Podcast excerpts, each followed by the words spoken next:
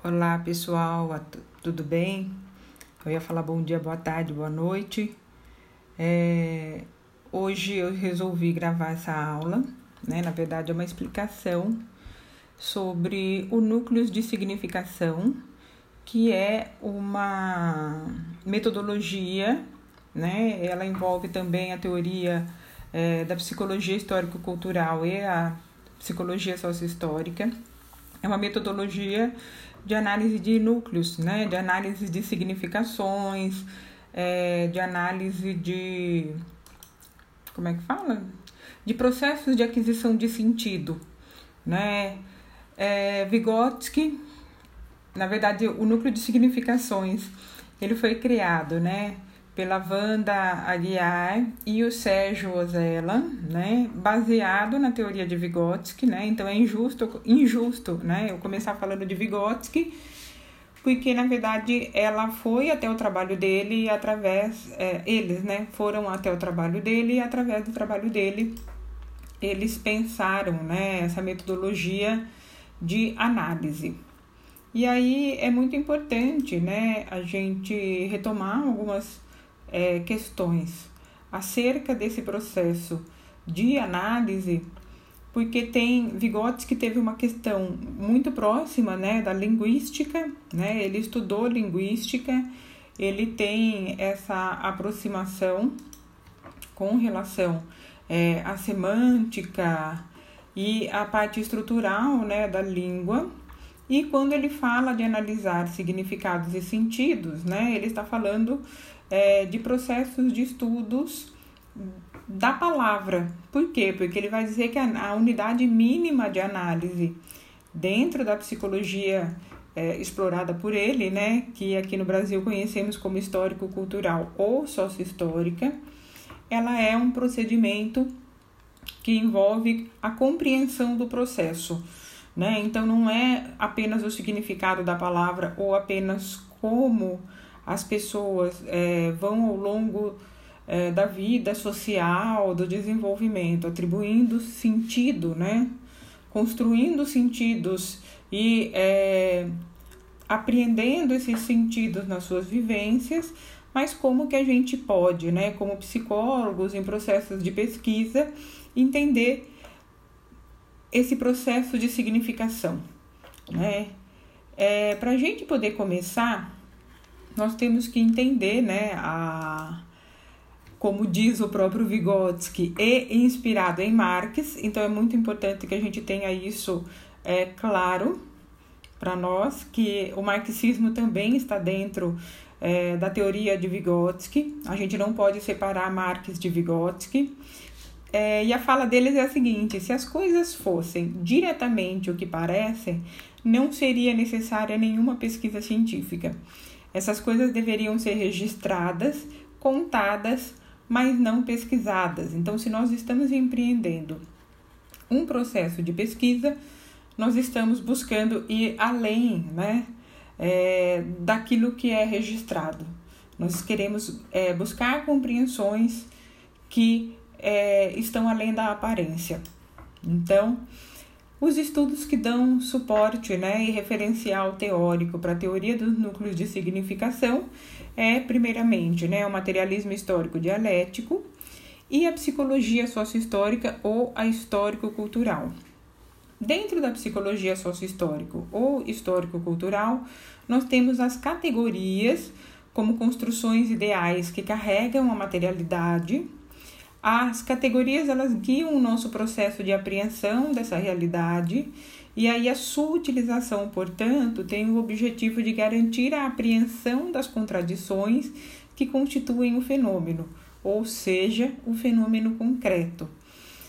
Propõe também captar o movimento de significação através dos sentidos explorados e ir além da aparência porque através do movimento, né, compreendendo esse movimento de significação, esse movimento de atribuição de sentidos, somos capazes de ir à gênese do processo.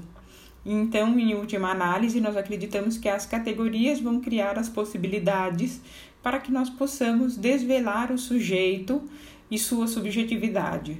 E aí, para que fique né? Embora a gente nem sempre consiga dar toda a totalidade, né? Da, da, da, dos objetos, das vivências, das situações, a gente tem que também ter essa compreensão de subjetividade, que ela é formada histórica, material e dialeticamente. Então, ela é uma subjetividade que ela também carrega o social, carrega as relações, carrega a cultura. Então, é muito importante que esses referenciais teóricos estejam presentes quando nós pretendemos fazer um estudo dentro do núcleo de significação. Algumas das categorias que nós temos, por exemplo, quando estudamos dentro da psicologia histórico-cultural ou da psicologia sócio-histórica, nós temos como primeiro, né, a mediação, uma vez que é, as nossas ações no mundo, né? Elas são mediadas. A, no, a nossa constituição humana, ela é mediada. Então, a gente não tem é, ou temos muito pouco de reações ou relações diretas. Nós temos muita mediação, né? No, no, na nossa vivência, no nosso dia a dia.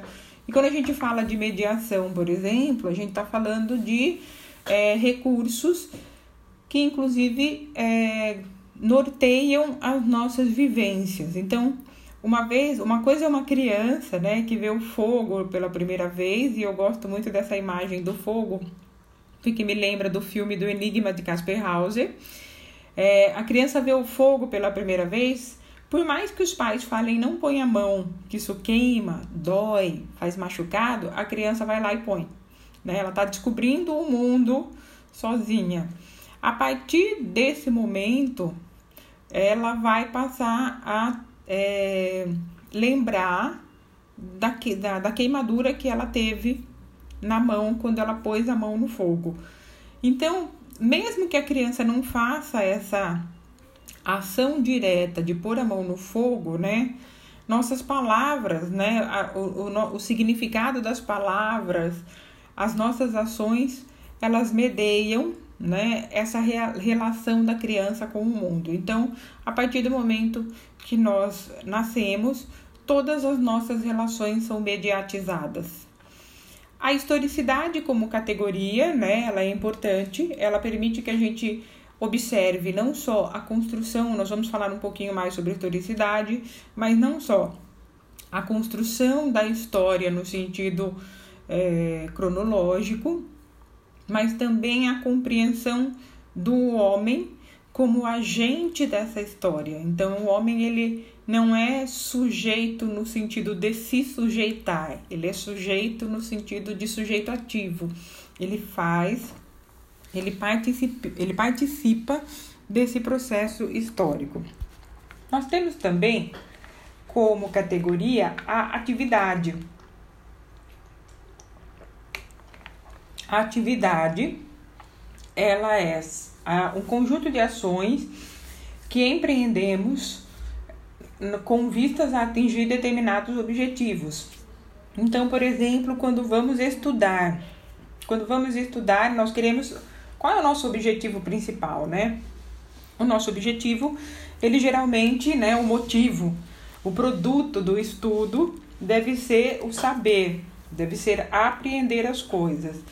Então, nós é, desenvolvemos ações de leitura, de assistir a aula, de anotar, é, o movimento de, anot de é, ler e anotar. Então, a gente empreende diversas ações no sentido de adquirir, né, de concretizar esse estudo. Então, essa é a atividade. E a atividade também, ela é o grande é, noteador do homem, foi através da atividade, né, que a gente consegue desenvolver, aliás, a atividade dentro desse processo histórico e da mediação, que faz com que nós, seres humanos, também possamos desenvolver pensamento e palavra. Pensamento e palavra é outra categoria dentro da pesquisa na psicologia histórico-cultural e sociohistórica. Por quê? Porque pensamento e palavra vão se desenvolvendo ao longo do processo do desenvolvimento da nossa humanidade. Então, como o próprio Leontiev disse, nós nascemos candidatos à humanidade, nós não nascemos humanos, né? Por quê? Porque aquilo que nos faz humano, aquilo que realmente nos distingue dos, de, dos demais animais, na verdade, é, são construídos socialmente. Então, falar, comunicar, se organizar em sociedade foi algo que foi evoluído ao longo do processo da evolução da espécie, né? Foi desenvolvido, é, desenvolvido também nesse processo dialético de relações é, um, entre os homens e que fez com que nós chegássemos aos humanos que nós somos, nós somos hoje, né? Então, que hoje nós temos a linguagem muito bem estruturada, é, aliás, no nosso mundo globalizado, né, nós já sabemos, nós temos condições de aprender linguagens diferentes, nós nos comunicamos à distância, por telefone, por via da tecnologia, mas isso só foi possível a partir do momento né, que o homem, ao apreender, né, ao conseguir apreender os, os instrumentos, né, aliás, desenvolver e aprender, né, desenvolver os instrumentos e é, desenvolver também as relações é, sociais através do desenvolvimento da linguagem, vai dando a esse pensamento uma característica mais abstrata e não tão, tão concreta. Então, a criança, quanto menor, mais prático e mais concreto é o pensamento dela. E quanto maior, né, conforme ela vai desenvolvendo a, a linguagem, ela vai desenvolvendo também o pensamento, esse pensamento vai passando a ser mais abstrato. E a palavra, né, ela vai é, passando a adquirir uma gama de é, significados e sentidos, né, que são dados através dessas relações sociais. A subjetividade, por sua vez, ela também aparece como uma categoria e a subjetividade, de novo, a ser compreendida dentro desse processo. Então, dentro de um processo de historicidade, dentro do processo de desenvolvimento do pensamento e da palavra, dentro do processo de desenvolvimento de sentidos e significados. Então, as categorias elas se interrelacionam, né? Elas compõem né, o, o, a humanidade e são, na verdade, interno e externo ao mesmo tempo. E o que eu acho que é mais importante é conseguir pensar nisso, né? Quando falamos de pensamento, falamos de palavra e falamos de é, subjetividade, a gente também está relacionando com o mundo objetivo, com a, as coisas, né? Com os objetos, com as relações que existem fora de nós.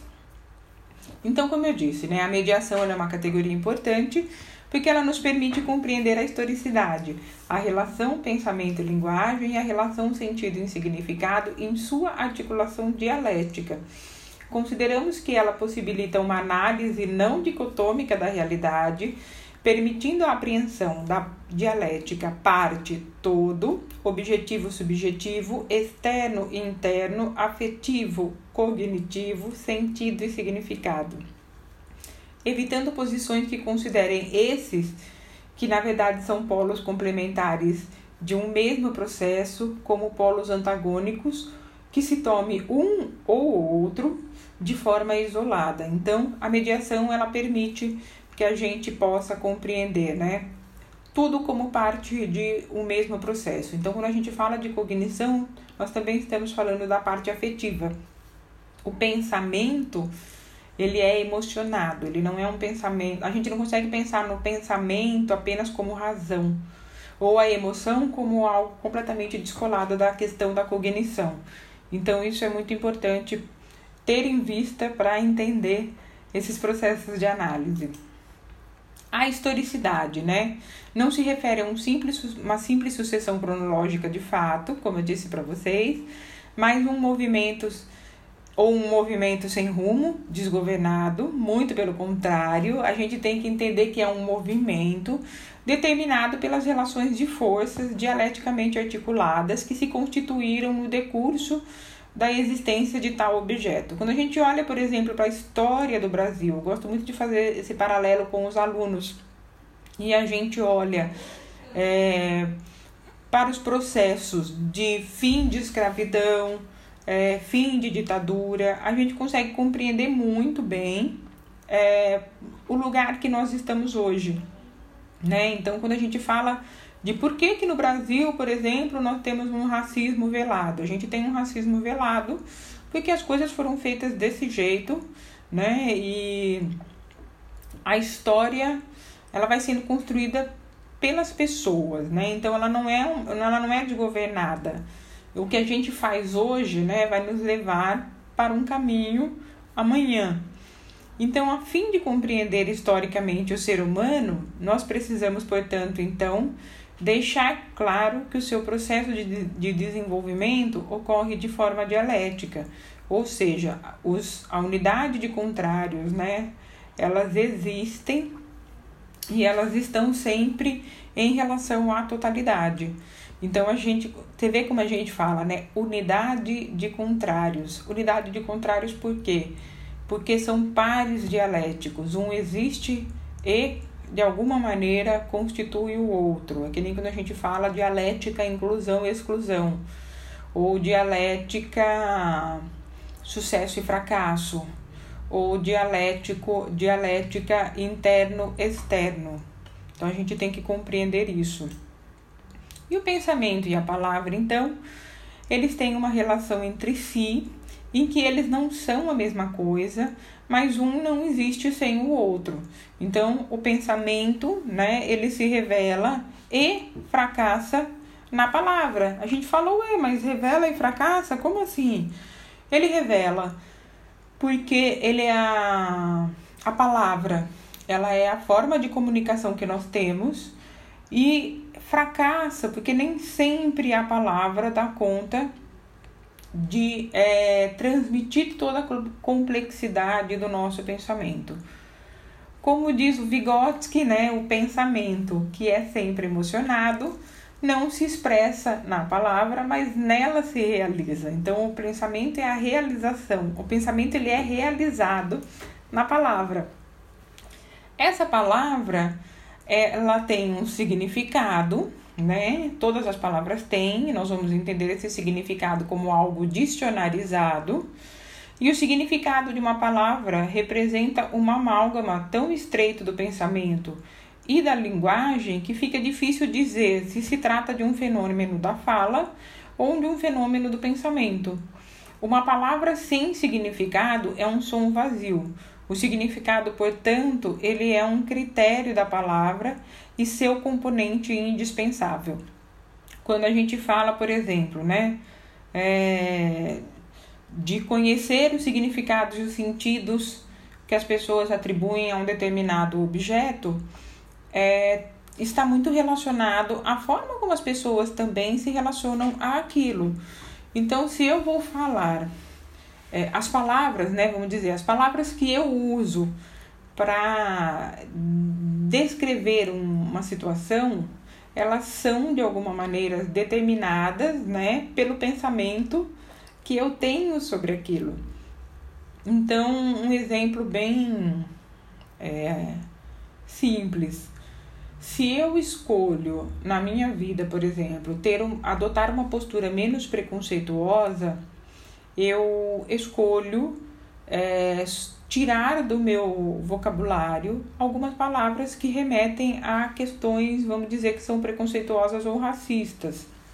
Então, a forma como eu me expresso, ela é determinada, né, por aquilo que eu penso, por aquilo, é, por ações que, que são refletidas, por ações que são conscientes, que são pensadas.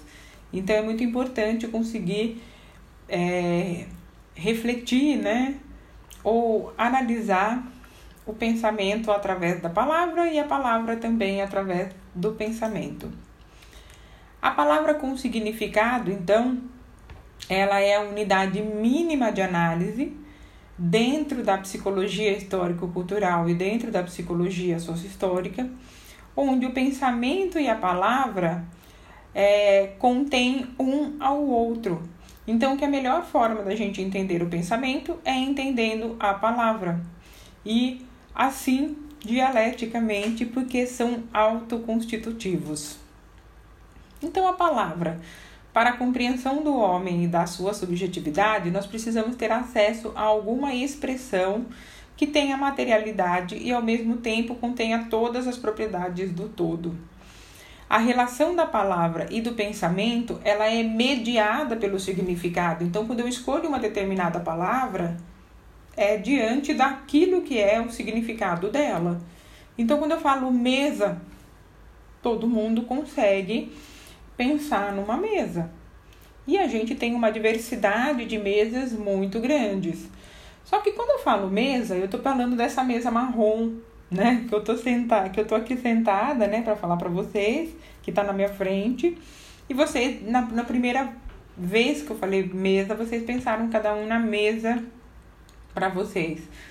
Mas independente do sentido, né, que vocês atribuem à mesa, o significado da mesa ele é comum e ele é igual para todos. Então, é, a palavra com significado ela expressa a menor partícula que contém as propriedades do todo que se quer compreender, no caso o sujeito, e seu pensamento discursivo e emocionado. Então a gente tem que buscar todas essas dimensões dentro da palavra, que é uma palavra com significado. Então é muito importante sempre explorar os significados e os sentidos que as palavras têm para as pessoas.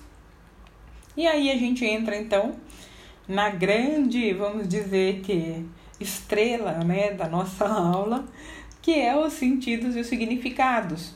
E como que a gente vai pensar sentidos e significados como categoria dos núcleos de significação. Os significados, então, né? Ele pode ser entendido como a generalização ou conceito, que são produções históricas e sociais que permitem a comunicação e a socialização das experiências. São mais estáveis e dicionarizados, ou seja, você quer saber o significado de uma palavra, você vai até o dicionário, né? O dicionário está escrito ali tudo o que significa aquela palavra. E aí o que é muito interessante, né, é que eles são mais estáveis, mas isso não quer dizer que eles não mudem. É, no decorrer do processo do uso da língua, né, no sentido da língua linguística, né, a palavra vai alterando também. É que nem, por exemplo, eu gosto de dar esse exemplo quando a gente fala de recalque. Hoje em dia se fala menos, né? Teve uma época que recalque estava numa música eu não me lembro da artista e grande pensadora, brincadeira, é, que fala assim, beijinho no ombro para o recalque passa longe. E o recalque dentro da psicanálise, ele tem um significado muito específico, que é daquilo que foi esquecido. Né? Tô falando de uma forma bem simplista, porque eu não sou psicanalista. Mas o recalque usado na música era no sentido de inveja. Então, assim, com é, vamos dizer que essa apropriação da palavra recalque desse jeito, ou a palavra recalque passou a carregar também esse significado, porque ela sai da zona de sentido, né, daquilo que era específico para um, algumas para uma ou outra pessoa e passa a ser trazido, né, dentro do senso comum com esse novo significado. Eu não sei se esse significado de inveja já foi incorporado aos dicionários, mas se vocês é, procurarem na internet, vocês vão achar esse significado também. Inclusive, na época, foi assim, grandes discussões filosóficas a respeito do que era o recalque né, na música. Então, o significado ele muda também, mas ele não muda com o sentido, porque o sentido ele é mais particularizado. Mas ainda assim, eles se apresentam como mais fixos que os sentidos e os significados também se transformam. Então, historicamente, né, a partir das relações que vão sendo estabelecidas, os significados das palavras vão sofrendo alterações também. E os sentidos, né, a gente quase não tem o que dizer, porque os sentidos muitas vezes eles são únicos, né? Eles é, são uma articulação particular que nós fazemos. Eles é, geralmente ele é algo que nós produzimos a partir de uma dada realidade e eles são mais colo colocados, né, de uma forma mais próxima da subjetividade. Ou seja, né, eles constituem zonas mais fluídas, mais profundas e mais instáveis, segundo a Wanda Guiar e o Sérgio Ozella, no primeiro texto deles de 2001. Então, os sentidos eles são essas é, coisas, é, situações, né, podemos dizer, pormenores. Então, por exemplo, é, quando eu falo de cachorro, todo mundo aí sabe o significado do cachorro, sabe o que é um cachorro, o animal. Mas cada um tem a sua experiência, né? Não gosto muito da palavra experiência, mas a sua vivência com cachorros, né? E aí essas, essas vivências elas montam os sentidos para vocês. O cachorro como um animal fofinho para alguns e para outros podem ser sinônimo de medo, né? Uma vez quem já foi mordido por um cachorro e talvez não tenha mais uma relação tão boa com cachorros, esses sentidos, né, vão sendo construídos na individualidade e na subjetividade de cada um. Então, por que que nós precisamos analisar os sentidos? Então, de novo, né? Se nós queremos compreender a subjetividade é, das pessoas, então nós vamos fazer essa análise das palavras com o significado, nós precisamos também investigar as zonas dos sentidos. Então, investigar os sentidos para quê, né? Necessidade, primeiramente, de além da aparência. Então, vamos lá, que esse é um propósito de Marx, né, no materialismo histórico dialético. Então, é sair daquilo que é apresentado, né, e, e focar na profundidade do, do, do estudo, né, no estudo mais profundo da subjetividade, das significações e dos sentidos. Apreender os sentidos, né, é alcançar zonas de sentido que nunca vamos ter acesso à totalidade, porque o sujeito produz e muda, né, essas zonas com frequência. E a análise dos sentidos ela é fruto de um esforço analítico interpretativo do pesquisador, ou seja, a análise ela é produção do pesquisador. Então a gente geralmente fala, né, quando estamos ali no processo analítico, que nós estamos construindo os dados. E os dados vão captar um pequeno movimento. A gente não consegue compreender a totalidade do movimento, né, dos processos, porque a vida é dialética e as pessoas estão mudando, né, o tempo todo. Os sentidos, os significados, e as relações né, são construídas sempre de formas diferenciadas. Então, por exemplo, né, como que nós fazemos essa construção de informações? Para a produção dos dados, a gente pode realizar as seguintes ações. É, a gente pode fazer entrevistas com participantes, buscando conhecer o processo de constituição, é, sei lá, da, da constituição docente e os sentidos atribuídos à atividade do ensino superior, por exemplo. É, podemos é, entrevistar buscando entender a, os sentidos e os significados, por exemplo, da morte para os idosos. Podemos compreender também, é, e aliás, compreender a morte para quê? Né? Compreender a morte para compreender os processos de luto é, podemos compreender também, enfim, uma gama grande de coisas, como que as adolescentes grávidas, né, é, pensam a questão da gravidez na adolescência. Então a gente pode construir essas informações com entrevistas, né, com os participantes, entrevistas individuais. Podemos fazer filmagem de algumas situações para posteriormente discutir. Então, de repente, filmar uma aula para discutir com o professor as ações dele, é, realizar sessões de autoconfrontação simples e cruzada, que é um instrumento utilizado por Yves Clos, quando os participantes eles agem, eles observam sua atividade no vídeo, falam sobre ela e refletem sobre essas ações realizadas. E cruzadas é quando tem outras pessoas também falando sobre aquilo que foi filmado. A gente pode fazer reuniões para grupos de reflexão sobre uma determinada temática, e isso é muito interessante, porque quando você coloca cinco, seis pessoas para discutir uma determinada temática, você consegue ver os sentidos e os significados alterando. Né? Eu fiz um trabalho com adolescentes para a gente discutir sobre sucesso e fracasso.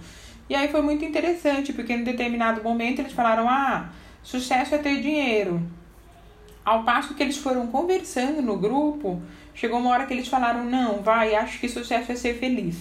Então, isso vai é, mudando, né? Porque eles vão refletindo sobre o assunto e eles vão chegando a outras conclusões. E outros instrumentos úteis e possíveis para utilização são relatos escritos, narrativas, histórias de vida, frases incompletas. Então, quando você fala para as pessoas completarem, completarem frases, isso pode ajudar né, a, buscar os sentidos e os significados, né? Para pensar as informações aí. Autoconfrontação, videogravação, questionários, desenhos. E aí os desenhos, gente, ou os questionários, eles são muito bons quando a gente consegue complementar as informações com entrevistas. Então, é, essa análise ela é muito boa quando pretendemos fazer uma análise qualitativa das informações. E como é que a gente vai analisar os sentidos então? Primeiramente, a gente tem que ter claro a nossa concepção de homem e de mundo que orienta a nossa pesquisa. Então, por isso, o núcleo de significação ele faz muito sentido quando a gente tem uma concepção de homem é, que é, evolui a sua hominidade, né, é, se desenvolve socialmente. A dimensão subjetiva da realidade como algo em movimento, então que não existe é, um fim de análise, né? Eu brinco de falar um fim no sentido de finalizar porque a gente para né, a análise para compreender aquele momento ou aquele processo. A gente não consegue ficar analisando todo o movimento. Então a gente vai captar uma parte daquele processo. E em que nos baseamos para afirmar que a partir das falas do sujeito podemos conhecer melhor o próprio sujeito, as suas formas de sentir, pensar e agir. Então é através da nossa concepção de homem e compreender a dimensão subjetiva como algo em constante movimento, num movimento dialético. Então, se essa dimensão subjetiva ela também vai se alterando. A partir da análise de um sujeito ou de poucos sujeitos, nós acreditamos poder apreender as mediações que são socialmente compartilhadas. Então, imagine que a gente é, faça um estudo com os alunos do primeiro ano de psicologia. Eu gosto de brincar com eles, né, no, no primeiro dia de aula e pedir para eles desenharem. Então eu peço que eles desenhem qual é a imagem que eles têm da profissão de psicologia. E já tem alguns anos que a imagem que mais aparece é a do divã. Né? A do divã, aí a gente conversa sobre isso e a partir daí eu apresento a disciplina de psicologia social, para eles compreenderem que a psicologia não é só o divã, né? E que apesar de eles terem essa expectativa quando entram na faculdade de psicologia, a psicologia tem muito mais, vamos dizer que significações, sentidos e significados. Então, a proposta do núcleo de significação é de auxiliar nesse processo de análise dos sentidos. É, a análise, né? A análise em si, ela se constitui num processo sempre, gente, de separar em partes, né, para compreensão, mas a gente nunca vai ficar só na compreensão particularizada, porque a ideia é que a gente é, consiga ter uma totalidade, né? E o que é interessante nessa proposta do núcleos é que ela coloca essa análise de uma forma mais objetiva. A gente vai conseguir é, ter os relatos de uma maneira organizada, de forma que fique fácil para que todo mundo entenda e que essa apreensão dos sentidos, né, essa análise dos sentidos ela fique demonstrada de uma maneira clara como que a gente é, conduz a análise. Então, é uma análise que parte do empírico e faz uma ascensão do abstrato para o concreto. Então, a gente vai é, pegar partes do discurso. Ela contempla uma análise histórica que não descola os dados da totalidade ou das mediações constitutivas, ou seja, significa que a gente não vai é, fazer uma análise sem considerar os processos históricos, sem considerar as questões ideológicas, sem considerar os processos sociais ao que nós estamos vivendo. De novo, a gente está com foco ali na nossa visão de homem de mundo. A análise ela deve considerar a parte de todo como uma relação dialética ela deve captar as contradições e, portanto, o movimento do sujeito. Então é sempre muito interessante poder perceber esse, essa questão do movimento no processo de análise e é uma análise qualitativa que permite ao leitor acompanhar o movimento analítico interpretativo do pesquisador. Então eu acho que ela coloca em termos mais objetivos e em termos mais concretos a análise que é realizada. Ou seja, né, não é uma análise, não é uma interpretação ou não é um movimento analítico interpretativo com base é, em teorias diversas. Né? É uma análise dentro daquilo né, que o sujeito expressa, é, os significados e os sentidos para o sujeito. E aí sobre o material produzido, né? As entrevistas, elas devem ser consistentes e suficientemente amplas, de modo a evitar inferências desnecessárias ou inadequadas. É, a gente foca muito nessa questão da entrevista, porque a entrevista ela deve dar é, noção para é, nós pesquisadores daquilo que nós queremos realmente saber. Então, quando é, estamos buscando o significado e o sentido da morte, né? Ou como uma aluna já fez sobre o viver e o morrer. É muito interessante que a gente fale assim, tá, mas me fale da sua. O é, que, que você pensa da morte? O que, que você pensa da vida? Tá, mas que vida que você teve? E aí, de repente, a pessoa fala alguma coisa religiosa. Ah, então me fala sobre como você se relaciona com a religião, o que é a religião para você. Porque quanto mais dados você tem, mais você vai aproximar as análises dentro daquilo que a pessoa falou.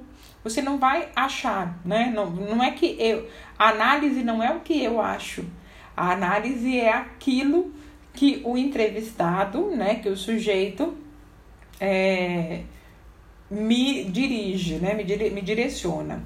Então, é, elas, as entrevistas, né, elas devem ocorrer, ocorrer, aliás, as entrevistas elas devem ser recorrentes, ou seja, após uma primeira leitura, o informante deverá ser consultado no sentido de eliminar dúvidas. Então, a gente pode fazer duas entrevistas a fim de falar, não, olha, agora eu acho que eu consigo refletir sobre isso que você está dizendo. Aprofundar as colocações e reflexões e permitir quase análise conjunta do processo utilizado pelo sujeito para a produção de sentidos e significados. Então, de repente, a pessoa falou assim: "Ah, eu acho que a morte é o fim". Ah, tudo bem, num primeiro momento a morte ser o fim, ok, né? É um significado bastante coerente. Tá, mas como que você vê esse fim? É, fim do que?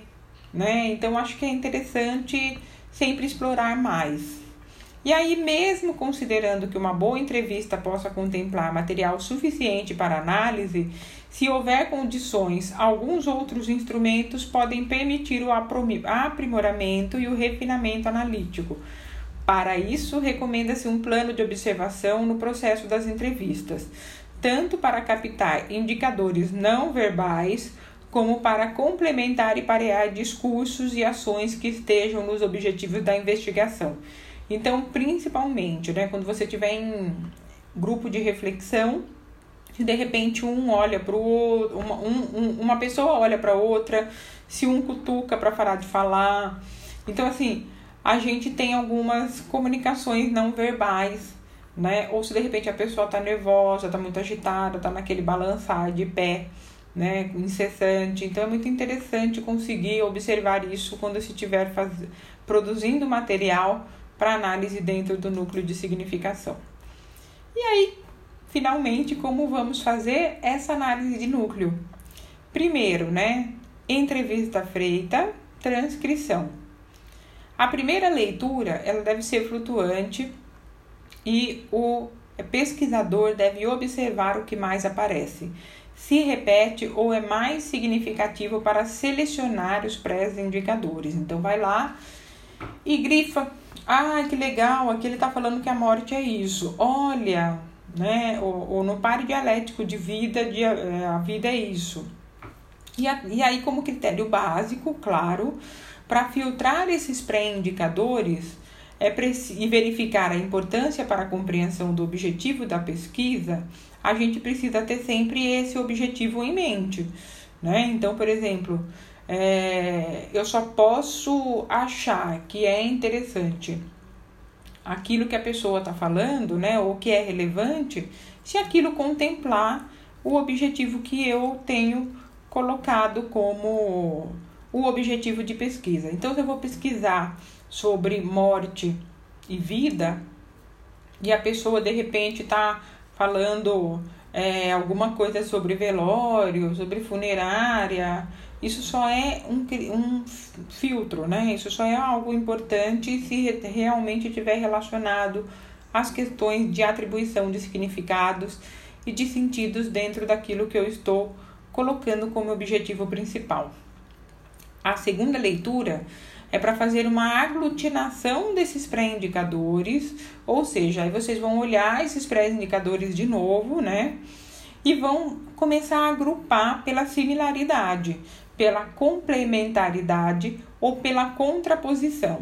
Então, por exemplo, é, estávamos estudando. É, como é que era? Estávamos relacionando a criminalidade com abuso, violência na infância e adolescência. E aí as mulheres lá trouxeram vários relatos de pais agressivos, é, de violência sexual. Então, desses vários relatos, a gente foi vendo, olha, isso aqui é violência, se eu vou relacionar violência com criminalidade, isso é violência, e aí a gente vai selecionando tudo isso, aí a gente agrupa. É, Aí coloca ali, né? É, tantas violências, não é quantitativo, tá, gente? É qualitativo. Tantas violências que elas acreditam que fizeram é, parte da busca da criminalidade como uma forma de é, resolver os problemas da vida. Então, nessa segunda leitura, a gente vai juntando né, esses pré-indicadores. E a partir dos pré-indicadores identificados, nós vamos avançar para os indicadores, por exemplo, violência, drogas, gravidez, sexualidade, família, consumismo, religiosidade, medo, alegria, tristeza, prazer, etc. Entretanto, tais indicadores eles podem ter significados diferentes dentro de condições específicas. Lembrem-se que os critérios de aglutinação são semelhança, complementaridade ou contraposição. Então, mesmo que eles sejam significados opostos, né, eles devem ser considerados. Até porque, de novo, né, dependendo do antônimo que a gente tem, a gente tem pares dialéticos, né? Então, de repente, eu estou falando de sucesso e eu entendo que o sucesso ele é também, em alguma maneira, é, construído pelo fracasso, então é importante considerar esses é, pré-indicadores como juntos. Então, um indicador como violência pode ter potências e coloridos diferentes em condições diversas, tais como fases ou etapas da sua trajetória na vida, nas relações com o outro, família, trabalho, autoridades, namoradas, em experiências de vidas diversas. Esses seriam os conteúdos temáticos junto aos quais os indicadores adquirem algum significado de posse desse conjunto temático, que é os indicadores e seus conteúdos, nós devemos, nesse momento, voltar ao material das entrevistas e iniciar uma primeira seleção de trechos que ilustram e esclarecem esses indicadores. Então, a primeira leitura é sempre a fim de levantar, de conhecer o material. A segunda leitura já é pensando nesses pré-indicadores. E aí a gente retorna para o material de transcrição. Então, a transcrição é muito importante para manter a fidelidade daquilo que o entrevistado traz para nós. E então, um terceiro processo, que é a construção e análise dos núcleos de significação, é quando, a partir da releitura do material, considerando a aglutinação resultante, né, que são os conjuntos de indicadores e seus conteúdos, que nós iniciamos um processo de articulação que resultará na organização dos núcleos de significação através da sua nomeação. Geralmente a gente usa a própria fala né, dos entrevistados para nomear o núcleo, ou seja, a gente está sempre buscando aquilo que é representativo né, na análise que nós estamos fazendo. A análise se inicia por um processo de intranúcleo. Então, a gente vai primeiro fazendo essa análise por dentro do núcleo, para depois fazer uma articulação entre os núcleos, e aí é internúcleo. Em geral, esse procedimento ele explicitará semelhanças e ou contradições que vão novamente revelar o movimento do sujeito. Tais contradições são necessariamente, não necessariamente estão manifestas na aparência do discurso. Elas são apreendidas a partir da análise do pesquisador. Então, nem sempre, por exemplo, é, a fala, né? Vamos falar do, do, da, daquela pesquisa sobre vida e morte. A fala da, da, da morte como parte da vida, ela vem na fala do sujeito. Em alguns aparecem, outros não aparecem, mas no próprio desvelamento né, da, da fala, na análise, o pesquisador tem condições de ir apreendendo essas contradições. E aí elas são muito interessantes porque elas, elas às vezes estão além né, daquela primeira aparência, mas elas compõem a subjetividade das pessoas. Do mesmo modo, então, o processo de análise não deve ser restrito à fala do informante, ela deve ser articulada e aqui se amplia o processo interpretativo do investigador também com um contexto social, político, econômico, histórico, que permita o acesso à compreensão do sujeito na sua totalidade. Por isso que é importante a gente ter muito claro essa questão da teoria, né, da, da parte teórica que sustenta a nossa análise, sustenta as nossas ações, as nossas ações dentro da pesquisa dentro da psicologia histórico-cultural ou da psicologia sócio-histórica. E aí, caminhando na compreensão dos sentidos, relembramos a importância da análise das determinações constitutivas do sujeito, ou seja, a gente volta para as questões históricas. E para isso é importante apreendermos as necessidades de alguma forma colocadas pelos sujeitos e identificadas a partir dos indicadores. Então, essa construção da análise do núcleo de significação, ela permite uma análise, vamos dizer que mais profunda, né, é, dos sujeitos. Eu pensei como melhor exemplo, né, a, o exemplo que é dado no primeiro texto, se não me engano. Eu agora estou confusa se é do primeiro texto, qual qual dos textos da Wanda Guiar e do Sérgio Osella que isso aparece. Mas é um processo de é, orientação profissional e a pesquisadora está investigando sentidos é, atribuídos às diferentes produções, a diferentes profissões por jovens que estão em processos de orientação. Então, por exemplo, o, o jovem diz assim: Ah, eu acho que medicina é legal porque é maior adrenalina, tem sempre um caso novo, uma história toda complicada para gente resolver, tem várias pessoas para resolver junto com você. Então, isso são os pré-indicadores, por exemplo, daquilo que ele pensa sobre o curso de medicina. E aí a gente poderia até colocar como indicador, né? Acho a medicina legal. A gente pegaria a própria fala do rapaz. E na segunda é, no segundo pré-indicador, ele fala sobre o curso de direito. Então, ele fala aquela roupa ridícula, tem que ler livros que são enormes, é muito tudo sozinho. Mas ali na hora você decide a parada, tem que convencer as pessoas. E se errar? Aí ele está falando do curso de direito. Então, o indicador pode ser direito, né, que é o curso do qual ele está falando, como pode ser também, né, é, tem que ler muitos livros. E aí a gente pode dizer, né, que esses pré-indicadores falam sobre a experiência estética das profissões. Então, o núcleo seria a experiência estética, porque ele não está falando a partir de uma vivência das profissões. Ele está falando daquilo que ele traz é, de conhecimento ou do que ele pensa que são as profissões. Então, esse é um exemplo de montagem de quadro, mas é muito interessante montar o quadro bonitinho e a hora que termina a pesquisa, faz a descrição dos indicadores e dos núcleos. E aí, como que a gente vai fazer esse movimento de análise?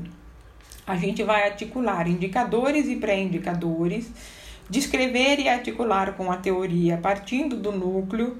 A construção do quadro ela é auxiliar para dar clareza e na apresentação final, né, é, esse quadro ele vai para os anexos e os resultados eles são descritos. Então suponhamos que a gente está fazendo a descrição de uma de um núcleo.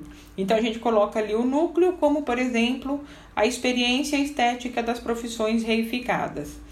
Aí a gente fala, olha, no núcleo, sei lá, um, a experiência estética das profissões reificadas, ele é composto por dois indicadores, a profissão de medicina e a profissão de direito, né? Os pré-indicadores que compõem, né, por exemplo, os indicadores de medicina são é, acho medicina legal, porque é maior adrenalina, tem sempre um caso novo. E aí vocês vão descrevendo os pré-indicadores e fazendo essa análise. E aí vocês vão articulando pré-indicadores, articulas os indicadores, e aí a gente tem uma, é, vamos dizer que articulação primeiro internúcleo, desculpa, intranúcleo quando a gente tem outros núcleos, aí a gente faz entre os núcleos. Aí fala o núcleo 1 se relaciona com o núcleo 2 e faz a análise a partir daquilo que apresenta de indicadores e pré-indicadores. Então, é nesse sentido que a gente vai fazendo o movimento de análise, ok? A bibliografia, então, que eu consultei e falei para vocês é da Wanda Guiário Sérgio Zella, né? O núcleo de significação como instrumento para apreensão da constituição dos sentidos está na revista Psicologia e Ciência Profissão de 2006. A gente tem é, ainda Wanda Guiário Sérgio Zella na apreensão dos sentidos, aprimorando a proposta do núcleo de significações em 2013, na Revista Brasileira de Estudos Pedagógicos e temos também a Wanda Guiar, aí o Júlio Soares e a Virgínia Machado, no caderno de pesquisa também falando sobre o núcleo de significação, uma proposta histórico-dialética para apreensão das significações. Eu sei que às vezes parece né, que essa parte do movimento de análise ela está muito sintética, mas o que a gente precisa ter claro é que é, o grosso, vamos dizer, que a gente faz nesse trabalho de análise de núcleo de significação é justamente é, na montagem de, é, de pré-indicadores, porque você tem que estar tá com a questão dos objetivos do trabalho muito claro para você, a questão do, do referencial teórico, né? Ele tem que ser é, muito, muito claro também é, eu vou reforçar que a gente não é, faz um estudo baseado em achismos, né? Então a gente tem aí Vygotsky, Luria, Leontiev, o pessoal da histórico-cultural na construção de uma análise marxista, então eles seguem o método do materialismo histórico dialético e isso tem que estar presente e aparecer em toda a parte ali do trabalho e do estudo, tá? Isso não pode ficar de forma alguma é, fora desses processos analíticos. Então, eu espero que vocês tenham é, gostado dessa explicação, que tenha clareado aí o que é esses núcleos de significação, o que é esse processo de análise e que caso vocês tenham alguma dúvida, voltem ali para a teoria, porque é muito importante que isso é, seja consistente e coerente com a teoria que nós utilizamos, tá bom? Então por hoje é só e até a próxima, pessoal. Tchau, tchau.